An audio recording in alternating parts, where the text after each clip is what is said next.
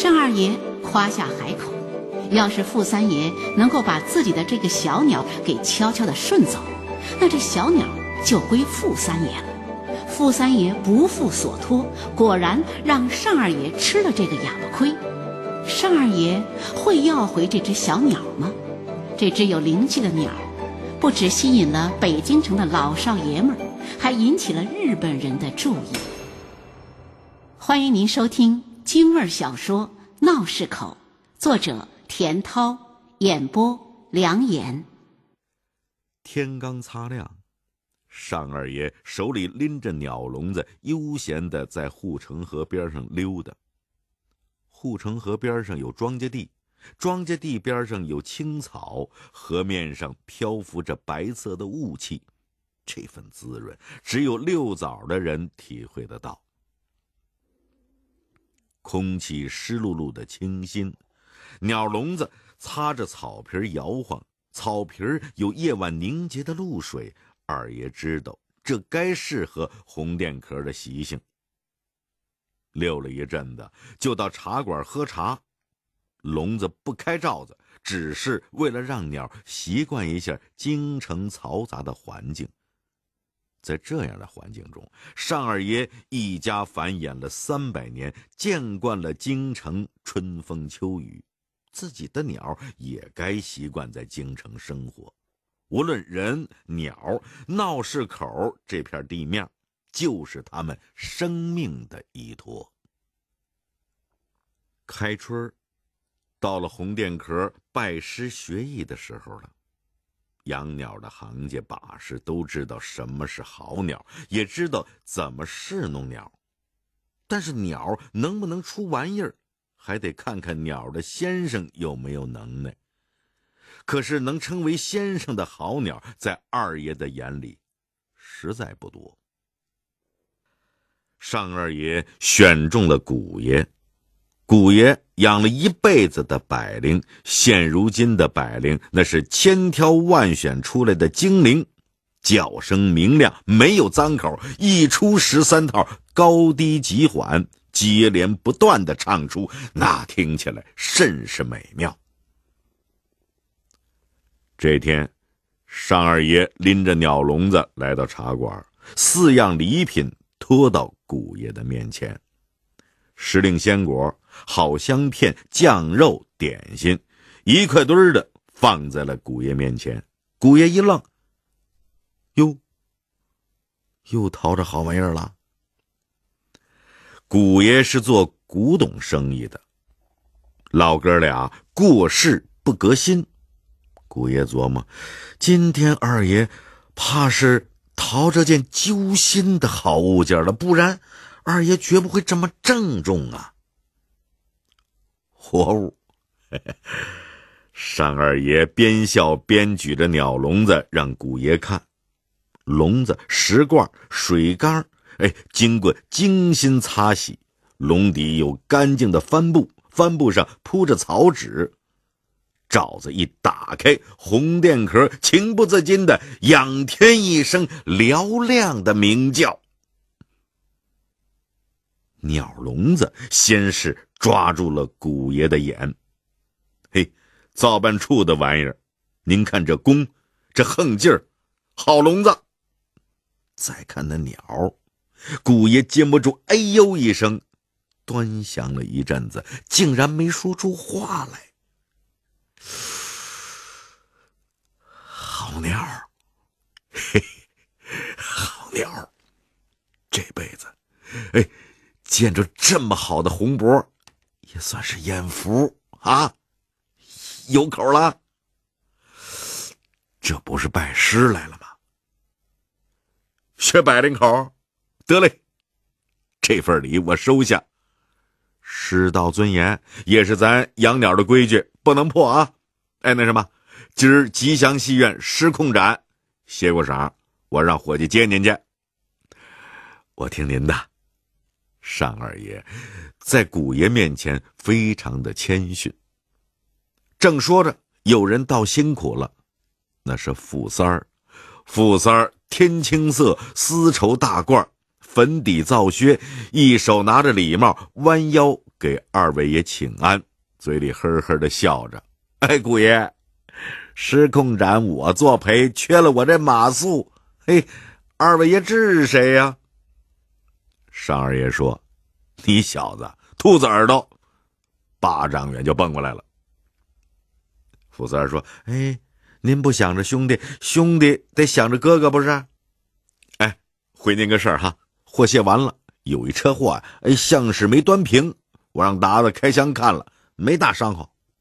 二爷说：“先按老规矩应着，回头我看看，把式们卖力气，挣口嚼骨，别吓着兄弟们。”富三说：“有您这菩萨心肠掌柜的，哎，那也是他们的福分。二位聊着啊，我还得照一下去。”说着，富三就要走，抬眼的功夫就见着了尚二爷的鸟笼子。再看那只鸟，竟然欢喜的不得了。哟，二爷，这是您新抓来的？嘿，有样。尚二爷见他说好，就赶紧堵了他一句：“这不是你的玩意儿。”这话傅三儿不爱听。怎么着，二爷，这鸟是上面赏的，还是顶着呃这双眼花翎啊？他就是前门外的头牌，也喜欢，就能把他带家去。尚二爷冷冷一笑：“就冲你这心术，也养不了这鸟。这么着，今年再逮着好蛐蛐，有你一条。到时候赌盆压房产，我绝不拦着。”傅三爷越听越别扭，哎。合着我就是饶世家斗蛐蛐败家的主，这都怎么话说的呀？古爷在一边听了也笑，就打岔：“ 二位爷，离开戏还早着呢。过碗砂锅居啊，不知道合不合二位爷的口味？”富三儿连忙赔笑脸：“我听古爷的。二哥这是明摆着看不上我，古爷。”富三儿感觉到很委屈，古爷说：“那哪能呢？二爷向着你，哥俩的交情啊，让人看着都眼馋。哎，我请二爷听戏也有说道，听叫的鸟讲究也多，如同名家的行腔声韵，需要一番体会，不是？”富三儿听不懂，俩眼还是看着红电壳。是不是这时候他就惦记这只红电壳了？那也说不清。傅三爷跟尚二爷是父一辈子一辈的交情。英法联军进北京那会子，骄横自大的八旗兵在八里桥让洋鬼子给打花了。傅三儿的父亲苏醒过来，就四处寻找一块玩命的大哥。扒开死人堆儿，见到尚大哥满身是血，还有口气，忍着伤痛，趁夜色，愣是把大哥背回了家。从此，尚家就欠下了傅家的一份人情。有道是大恩不言报，傅家也厌烦把救命之恩挂在嘴上。怎么呢？尚大哥要是先醒过来，他也不会忘了自己的异姓兄弟。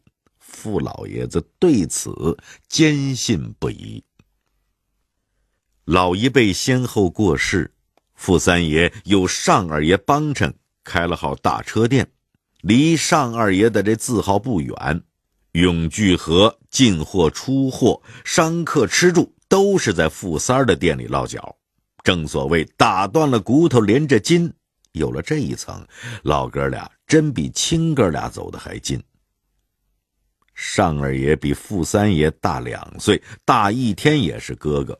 傅三打小就爱在尚二爷跟前耍骨头，为此尚二爷经常嘬牙花子，却还是心甘情愿的让着他。您现在正在收听的是北京故事广播长书天地京味儿小说《闹市口》。尚二爷拎着鸟笼子进茶馆，伙计们帮忙把鸟笼子挂在钩子上。尚二爷从怀里掏出盛着上好香片的瓶子，瓶子是水晶玻璃的，暖暖的阳光照射在瓶子上，闪着晶莹的光亮。桌子上放好了洗刷洁净的茶壶，壶上是桃花美人的画片，茶杯是素面的豆青色的釉水，口沿一圈藏蓝色。让人看了安静舒心。不大一会儿，古爷来了，打开百灵笼子的布罩，挨着尚二爷的红点壳挂上。尚二爷就把香片放到壶里，伙计过来沏茶，放上几品干果。尚二爷涮杯倒茶，恭敬地问古爷：“您吃了？”古爷点点头。神情舒懒。最近呐，浑身不得劲，起来喝了口豆浆，懒得咽。不是为了遛百灵，还真懒得动窝了。尚二爷见古爷脸色发暗，哎，我这还存着一颗老参呢，是头年东北老客带过来的，您试试。古爷摆摆手拦住他。劳您惦记，人参鹿茸要是管事，还至于这么没精神？岁数不饶人，不是？哎，我看没什么大碍。我认识一老大夫，让他给您看看，调剂调剂就没事了。说话的功夫，百灵闪动着翅膀，欢叫起来，从麻雀造林。嘿，喜鹊迎春，家燕细语，母鸡叫，猫叫，狗叫的依次唱去，直把古爷的脸上叫出了红光来。古爷精神显好，哎，明儿把红电壳先去办个罩子。快半年了，该压上几口了。尚二爷回到柜上，心里还是惦记着古爷。阳光照进屋里，掀开罩子给鸟喂食水。鸟儿见了光线，抖动了几下翅膀，先就吱吱喳喳的叫了几声，家雀造林。尚二爷听见叫声，惊讶的停住手，摆手示意柜上的人轻声。那鸟早已熟悉了柜上的环境，接着几声喜鹊叫。哎呦，喜的上二爷听，猫叫，哎呦，狗叫也有，这这这这这这，这是百灵的套路，没白费功夫，有百灵口了。尚二爷让达子预备了几样果品，到了古爷家，又嘱咐达子请大夫。进门就对养在炕上的古爷说：“嘿，喜事古爷。”让您说着了，红点壳有叫了。古爷听了也觉着高兴，就翻身起来让下人沏茶。见着桌上的仆伴，就说：“哎呀，又让您破费，咱老哥俩还用这样？”单二爷扶着古爷坐下，说：“哎呀，这都是达子张罗的。哎，达子呢？待会儿就来。”我来呀，一是赶紧把这喜事告诉您，二呢是知会古爷一声，我让达子请大夫了，这就过来瞧瞧，别为了只鸟分心把您累着。姑爷说没有的事，要不是有鸟抻连着，哎，说不定早就起不来炕了。这你知道，遛鸟就是攒精神听鸟一叫唤。嘿什么烦心事都没了。家里有事啊，用得着您就说话。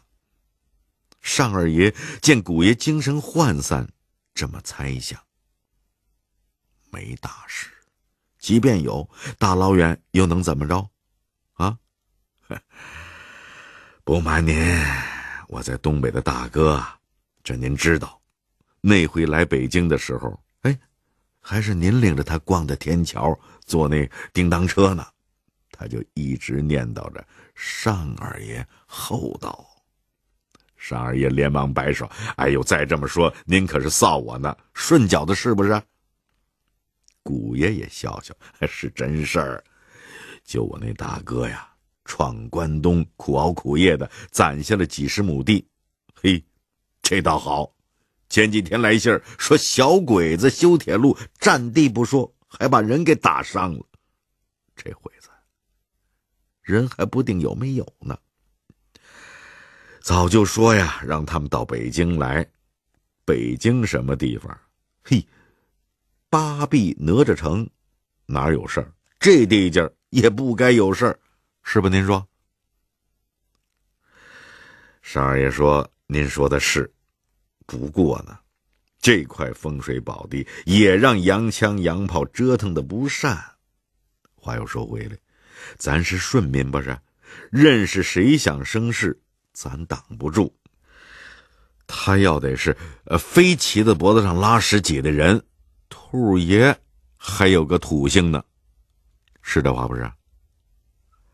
几句话把古爷说开心了。二爷哟，我就喜欢您这豪横劲儿，是爷的气概。